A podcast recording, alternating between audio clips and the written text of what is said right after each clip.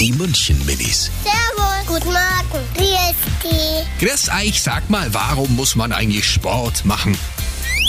Wenn man jetzt Sport macht, dann schwitzt man richtig gut. Damit man nicht schwächer wird. Weil man dann fauler wird und dann nur noch Tablet oder Handy oder Fernsehen schaut. Wenn man es nicht macht, dann wird man krank. Ich glaube, halt, wenn man keinen Sport macht und dann so früh isst, dann werden wir halt ein bisschen rund und das glaube ich mal keiner sein. Die München-Minis. Jeden Morgen beim Wetterhuber und der Morgencrew um kurz vor halb sieben.